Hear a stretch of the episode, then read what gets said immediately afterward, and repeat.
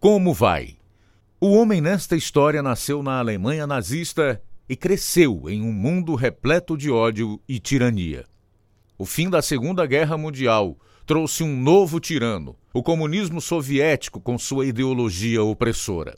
De alguma forma, seu coração permaneceu intocável por esses falsos ensinos e ele partiu em busca da verdade.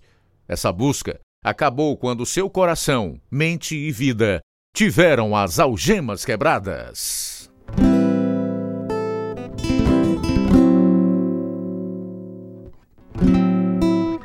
Este é Algemas Quebradas, uma radionovela produzida em inglês pela Missão Pacific Garden, em Chicago. A Missão Pacific Garden abriu suas portas pela primeira vez em 1877. E hoje a missão continua a oferecer abrigo a centenas de pessoas todas as noites, junto com comida, roupas limpas, banho e assistência médica e odontológica, se necessária, tudo gratuitamente. Algemas Quebradas nasceu do testemunho de pessoas que se converteram a Jesus, contados para pessoas na missão, e hoje se espalha pelo mundo para milhões de ouvintes, compartilhando as boas novas que trazem uma vida nova. Agora, para ser transmitido para o mundo todo, eis o programa número 2712, versão brasileira 80, da série Algemas Quebradas o programa que faz você olhar para si mesmo e pensar.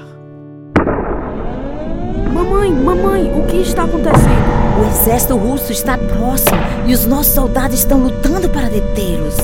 Queria que o papai estivesse aqui. Eu também. Onde ele está, mamãe? Ele está voltando? Ele ainda está na França, Fred, guardando os campos de aviação. Precisamos dele aqui para proteger nosso povoado. O exército alemão nos protegerá, Fred. Mas a cada dia os russos se aproximam. Sim, acho que devemos nos preparar para partir, caso o exército se retire. Que vai acontecer conosco? Não sei, filho. Ninguém sabe.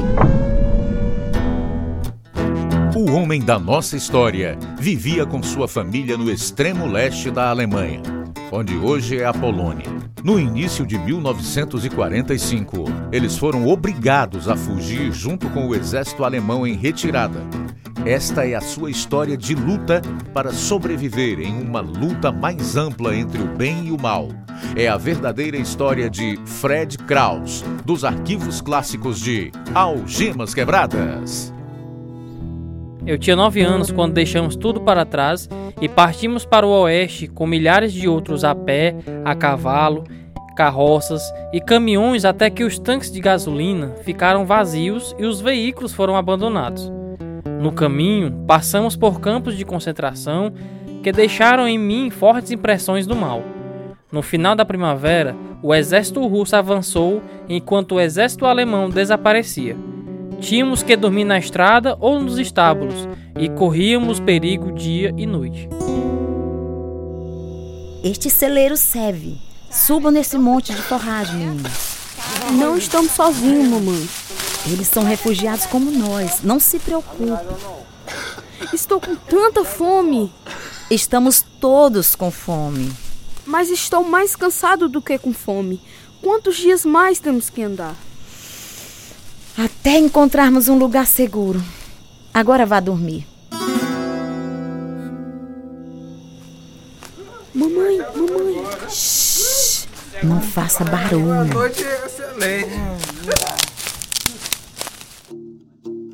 Mamãe nos cobriu com aquele monte de forragem enquanto três soldados russos com metralhadoras cambalearam pelo celeiro. Um deles pisou em meu braço. Eu não fiz nenhum barulho porque aqueles eram dias de perigo mortal. No dia seguinte, continuamos viajando, passando por florestas completamente destruídas pela guerra, cidades queimadas quase que completamente, corpos flutuando no rio. Comíamos pouco ou nada durante dias. Finalmente chegamos a Dresden, que foi destruída 70% e onde morava alguns de nossos parentes. Seu pai está vivo! A Cruz Vermelha tinha o um endereço e um bilhete dele. Onde ele está, mamãe? Em um campo de prisioneiros de guerra na França. Ele foi capturado na Bavária. O que ele disse no bilhete? Ele está morando em um campo com milhares de outros prisioneiros. Ele vai voltar para casa logo? Não sei, Fred. Mas ele está vivo e com fome assim como nós. Após o primeiro ano como prisioneiro de guerra, meu pai recebeu tratamento preferencial como músico, sendo liberado após o segundo ano. Mas ele estava na Alemanha Ocidental e nós estávamos presos na Alemanha Oriental, debaixo do regime comunista. A fome era o nosso principal problema. As pessoas estavam comendo seus animais de estimação e uma mulher foi executada publicamente por matar um vizinho que roubou seus mantimentos. Treze pedaços de pão? Fred, como você conseguiu isso? Eu fiz uma troca, mamãe. O que você trocou? Um dos meus livros, Robinson Crusoe. Um menino da vizinhança estava comendo este maravilhoso pão e mostrei-lhe o livro, e assim fizemos a troca. Fiquei com medo de que você se sentisse tentado a roubar. Não, mamãe, eu nunca faria isso. Eu conheço os Dez Mandamentos. Eu gostaria que tivéssemos mais coisas para trocar. Sim, eu compraria alguns sapatos para ir à escola. As aulas de russo eram obrigatórias na escola e todas as semanas éramos doutrinados com os ensinamentos de Marx, Engels e Lenin. O ateísmo também era ensinado, mas sempre tínhamos ido à igreja e eu sabia que havia um Deus e ele era santo. Naquela época, eu também sabia que não poderia guardar todos os seus mandamentos, e isso me incomodava. A vida era tão monótona e não havia futuro para nós, meninos em crescimento, e eu sentia minha juventude se esvaindo, me deixando sem nada. Uma noite, quando eu tinha 12 anos, minha mãe convocou um conselho de família.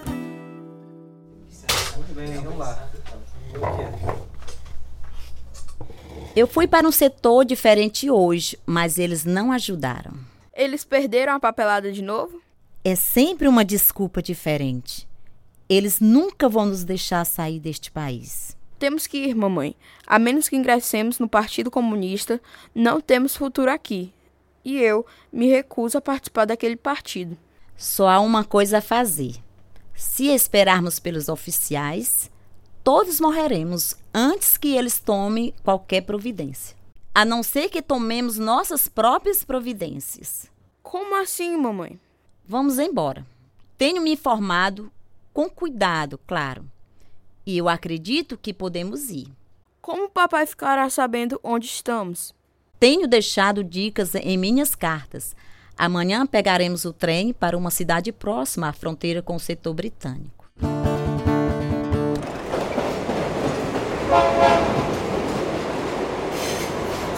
Este é o fim da linha. Todo mundo fora. Todos para fora. Esse é o fim da linha. Ficamos sozinhos na plataforma em uma cidade perto da fronteira e vimos ainda mais policiais do que o normal. Tenho certeza de que quando mamãe nos levou para o restaurante dentro da estação, nossa preocupação e medo foi visível em nossos rostos. Isso não é muita comida, mas servirá por enquanto. O que vamos fazer quando acabar de comer? Isso depende do que acontecer nos próximos minutos. Como assim? Existem pessoas nesta cidade que fazem questão de ajudar pessoas como nós a cruzar a fronteira. Como sabemos quem são essas pessoas? Nós não. Cabe a eles reconhecer que estamos procurando por eles. Eles devem dar o primeiro passo. Aí vem um homem bem em direção à nossa mesa. Fique quieto e coma. Boa noite. Boa noite. Vocês já chegaram no seu destino? Não. Você precisa de passagens para o resto da sua viagem? Sim. Existem poucos lugares para comprar passagens para onde você deseja ir. Aqui, neste pequeno papel, está o endereço de um deles. Estará aberto para negócios em uma hora. Obrigada. Mas, por favor, seja discreta. Qual é o problema, mamãe? Você consegue encontrar o lugar? Tá difícil ver os números no escuro, mas acho que estamos perto. Vamos tentar por aqui. O que está escrito no pedaço de papel que ele lhe deu? 110. Eu poderia pedir informações, mas não quero que as pessoas saibam para onde estamos indo. Aqui do outro lado, talvez? Podemos tentar. É tão escuro quanto o outro lado. Mamãe, aqui. Tem certeza? Veja você mesma, 110. Então este é o lugar. E estamos com sorte. Não tem ninguém na rua. Ninguém pode ouvir isso. Se eu bater mais forte, todos ouvirão. Entre, entre rápido. É o homem que falou com a gente na estação ferroviária. Fred, não fale. Alguém viu vocês vindo pra cá? Não, a rua estava vazia. Ótimo, tive medo de que você encontrasse o patrulhamento. Quanto tempo temos que esperar aqui? Não muito. Primeiramente, precisa pagar. Eu tenho aqui na minha bolsa. Eu tenho este pacote de fumo. É uma folha muito boa. Sim, sim. Não tanto quanto eu esperava. Eu também tenho esta garrafa de aguardente. Uma qualidade muito boa também. Assim é melhor. E agora, o dinheiro? Aqui está. Estou confiando em você, te dando o dinheiro agora, viu? Negócio é negócio. Se não fosse você, seria eu. É pegar ou largar. É, o valor parece estar correto. Está tudo aí. Vou te dar um guia que te levará até a fronteira. Ele vai chegar a qualquer momento. Todos vocês devem embrulhar os pés nesses panos velhos para não fazer barulho ao andar no calçamento. Comece a embrulhar os pés, meninos. Você deve fazer exatamente o que o guia disser. Se ele disser caia no chão, caia imediatamente. Muitos guardas estão patrulhando a fronteira procurando fugitivos. Pode deixar. Faremos o que ele disser. Ele vai acompanhar vocês até que vocês avistem um posto britânico na fronteira. Depois disso, fica por sua conta.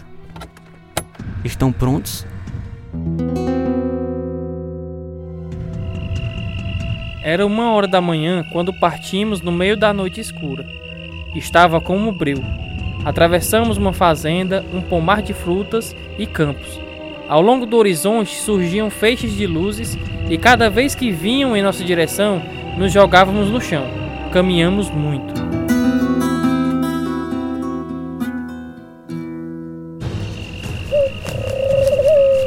Vamos parar aqui. Se abaixe. Onde estamos? Muito perto da fronteira. Um feixe de luz vai aparecer em 30 segundos. Assim que o feixe passar, se levante e vá o mais rápido possível por aquele caminho ali pela floresta. Entendi. Depois de fazer a primeira curva no caminho, você verá uma pequena luz à frente. Essa luz é no posto avançado do exército britânico. Vá em direção a ela. Quando perguntarem quem é, responde imediatamente: uma mãe e seus filhos. Certo. Lá se vai o feixe de luz. De pé. Vá rápido. Vai, vai, vai.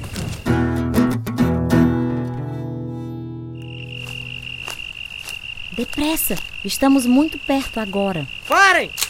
Quem está aí? Uma mãe e seus filhos. Certo! Venha e se apresente! Conseguimos, mamãe, nós conseguimos. Louvado seja Deus! Atravessamos em segurança a fronteira. Meu pai mandou dinheiro para a cidade mais próxima da fronteira da Alemanha Ocidental para que seguíssemos o resto do caminho. E em poucos dias nossa família estava toda reunida. Fomos à igreja uma vez, mas os rituais pareciam sem sentido depois dos horrores da guerra que tínhamos passado. Uma noite, meu pai e eu fizemos uma longa caminhada pelas colinas. Não havia lua e as estrelas estavam muito brilhantes. Por que você está parando? Olho para o céu, pai. É incrível. Isso me faz pensar em uma música. Estrela principal. Esse céu é mais do que uma música que fala sobre alguém observando as estrelas. Pense em como é maravilhoso. Elas estão lá há milhões de anos. Acho que você está certo. Por que o homem vive apenas alguns anos e depois morre? Não sei responder, meu filho. Talvez ninguém possa. Aqui estamos nós, vivendo apenas o momento do tempo. E ainda assim, estamos olhando para a eternidade. Porque houve um vácuo na minha vida, uma forte sensação de que algo está faltando. Muitos de meus colegas seguiram o caminho fácil do pecado e do prazer, mas eu não conseguia ver muita satisfação real em suas vidas. Eu ansiava por alguma verdade na qual eu pudesse me apegar, algum propósito para a vida. Então comecei a ler livros filosóficos. O que você está lendo agora, Fred? Schopenhauer, um filósofo alemão do século XIX. E que profundas palavras de sabedoria ele tem? Parece que ele pensa que resolveremos os problemas universais da humanidade somente quando perdermos o desejo. Então o desejo é a raiz de todo mal? Algo assim. Mas o desejo faz parte da natureza humana. Ele acha que devemos controlar, suprimir e negar. Esses filósofos são todos muito interessantes, mas até agora nenhum deles é muito satisfatório. Você já tentou ler a Bíblia? Não. Lembro de quando criança ter memorizado os Dez Mandamentos, mas não demorei muito para perceber que não poderia cumpri-los. Mas cedo ou mais tarde, todo mundo quebra a maioria deles. Por que Deus nos deu leis que não podemos cumprir? Cheguei aos 19 anos e ainda não havia encontrado nenhum sentido real na vida. Sem nenhuma boa resposta filosófica ou religiosa aos meus questionamentos, voltei meus esforços para a realização material. E para isso, eu precisava mudar para outro lugar. Canadá? Por que Canadá? O Canadá está procurando imigrantes e eu conheço um homem na cidade de Toronto. O navio a vapor vai para lá? Não, mas vai até Montreal. E depois? Vou levar minha moto. Assim, posso ir de Montreal a Toronto sozinho. Meu filho, você realmente acha que isso é uma boa coisa a se fazer? Claro. No Canadá e nos Estados Unidos, todo mundo ganha muito dinheiro. Espero me tornar um homem muito rico. Eu tinha muito a aprender sobre o mundo e as pessoas que nele habitam. A bordo do transatlântico de passageiros que cruzava o Atlântico, um dos meus três colegas de cabine era um ladrão que roubou a maior parte do meu dinheiro. Então cheguei a Montreal com pouco, exceto minha moto, que me levou a Toronto com pouquíssima gasolina. Lá consegui um emprego em três dias e uma família simpática de quem aluguei um quarto. Um ano se passou e as cartas dos meus pais foram minha principal socialização. Rimos de você contar que pegou chuva e sua camisa ficou toda desbotada quando a cor escorreu. E então aquelas duas garotas com dó de você te convidando para uma refeição. A vida está cheia de mudanças inesperadas por aí. Sentimos muito a sua falta, Fred. Mande uma falta sua para a gente ver o quanto você mudou. A foto que tirei não ficou muito boa. Ao voltar para casa sozinho e desapontado, pensei sobre a falta do sentido da vida. Um pensamento passou pela minha cabeça. Se eu pudesse ter uma mudança completa, um novo começo. Então fiz uma viagem para o norte do Canadá. A imensa quietude me falou de Deus, mas também não encontrei paz real ali. Então, um dia no outono de 1958, enquanto caminhava por uma das praças da cidade, ouvi gritos ao longe e me aproximei para escutar, pensando que era uma luta. A Bíblia diz em Provérbios 14, 12: há caminhos que a pessoa considera corretos, mas que acabam levando à estrada da morte. Se você está seguindo o seu próprio caminho sem o Senhor, o fim do seu caminho é a morte. Todo mundo quer ser Deus de sua própria vida, mas a Bíblia chama isso de rebelião, porque há somente um Deus. Quando você tenta fazer suas próprias escolhas, ignorando ou desafiando a palavra de Deus, você não terá paz.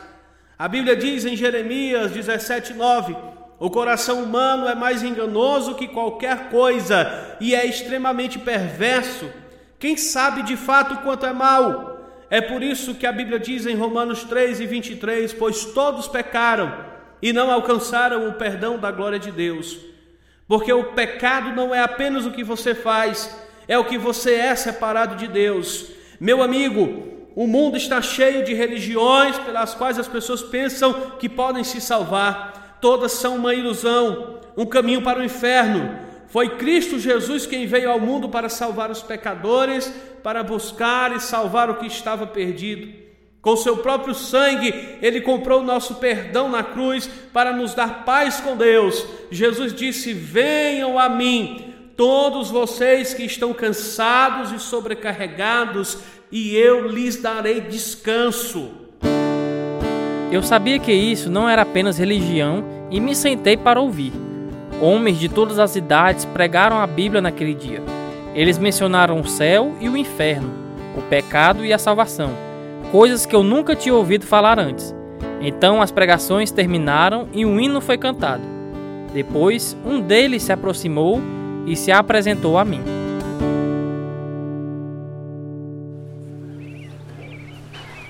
Então, Fred, você gostou do evento? Bem, acho que vocês estão certos. Você percebe que é um pecador? Sim, senhor. Eu sou um pecador. Ótimo.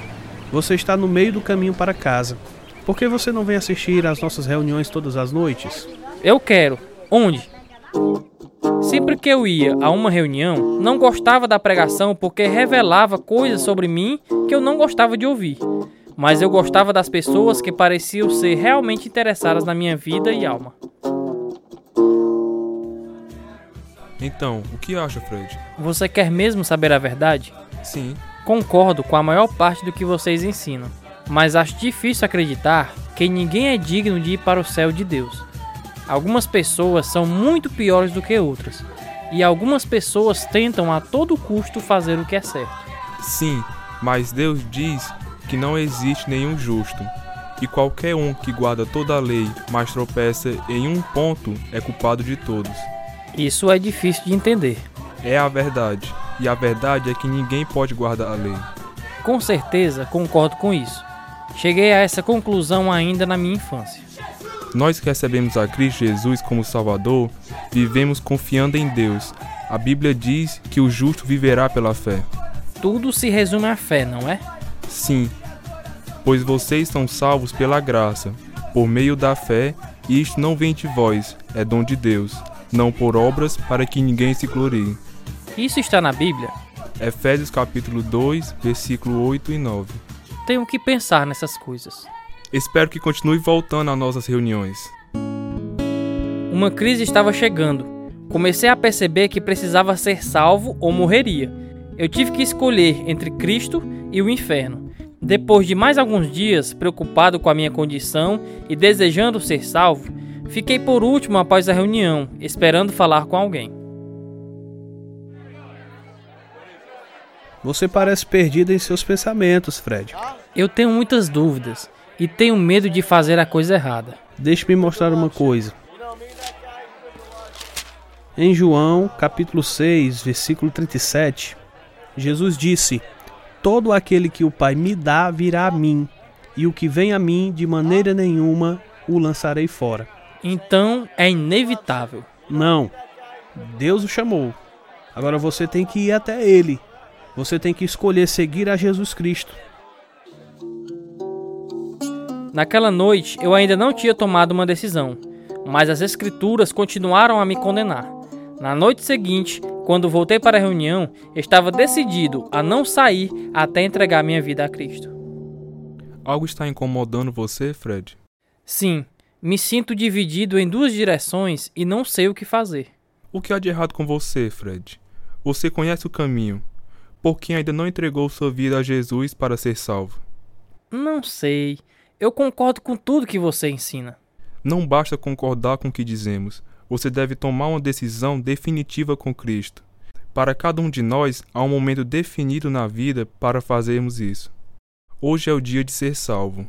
Essa é a hora? E este é o lugar? Sim, você concorda em sua mente. Agora entregue o seu coração. Não vou sair daqui esta noite sem entregar minha vida a Jesus. Ótimo. O que acontecerá se eu for salvo esta noite e cometer erros depois.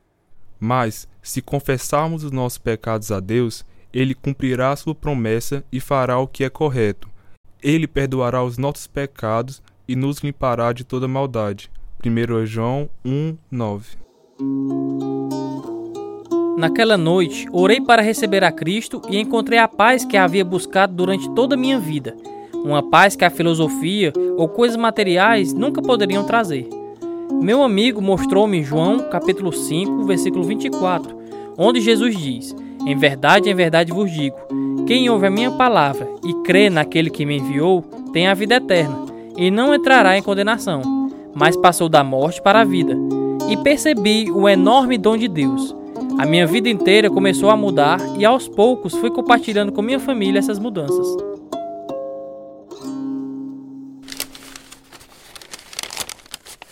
Queria que você fosse o primeiro a saber, Fred. Eu também sou cristã. Fui ouvir um evangelista falar numa reunião em uma tenda em Frankfurt, na Alemanha, e recebi a Cristo como meu Salvador naquela noite. Louvado seja Deus! Desde o momento da salvação, tive o desejo de servir ao Senhor. Continuei a assistir os cultos, aprendendo muito sobre a Bíblia. Várias pessoas aceitaram a Cristo através do meu testemunho e depois de alguns anos fui recomendado ao serviço de tempo integral como evangelista, professor de escola dominical e líder de estudos bíblicos. Assim como nós deixamos tudo para trás quando fugimos de nossa casa naquele dia em 1945, você, quando vem a Cristo, deixa tudo para trás também: a vergonha, a culpa, o medo da morte porque Jesus torna tudo novo. A Bíblia diz: Portanto, se alguém está em Cristo, nova criatura é. As coisas velhas já passaram, eis que todas as coisas se tornaram novas. Segundo as Coríntios 5:17. A Bíblia diz que a menos que você nasça de novo do Espírito de Deus, você está espiritualmente morto e não pode ter paz com Deus. Querido amigo, esse novo nascimento é um presente gratuito de Deus. Tudo o que você precisa fazer é pedir, o que você pode fazer agora mesmo orando. Senhor, sou um pecador que precisa do seu perdão e graça. Eu acredito que Jesus morreu em meu lugar e vive para sempre. Entre em meu coração, Senhor Jesus, e ajude-me a viver para você. Obrigado, Deus, por este presente maravilhoso. Em nome de Jesus eu oro. Amém.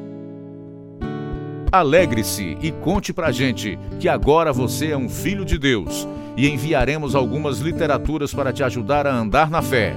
Nosso endereço no Brasil, Caixa Postal 01, CEP 62 e 200, traço 000, Nova Russa, Ceará. Nosso e-mail, algemasquebradas, arroba hotmail.com.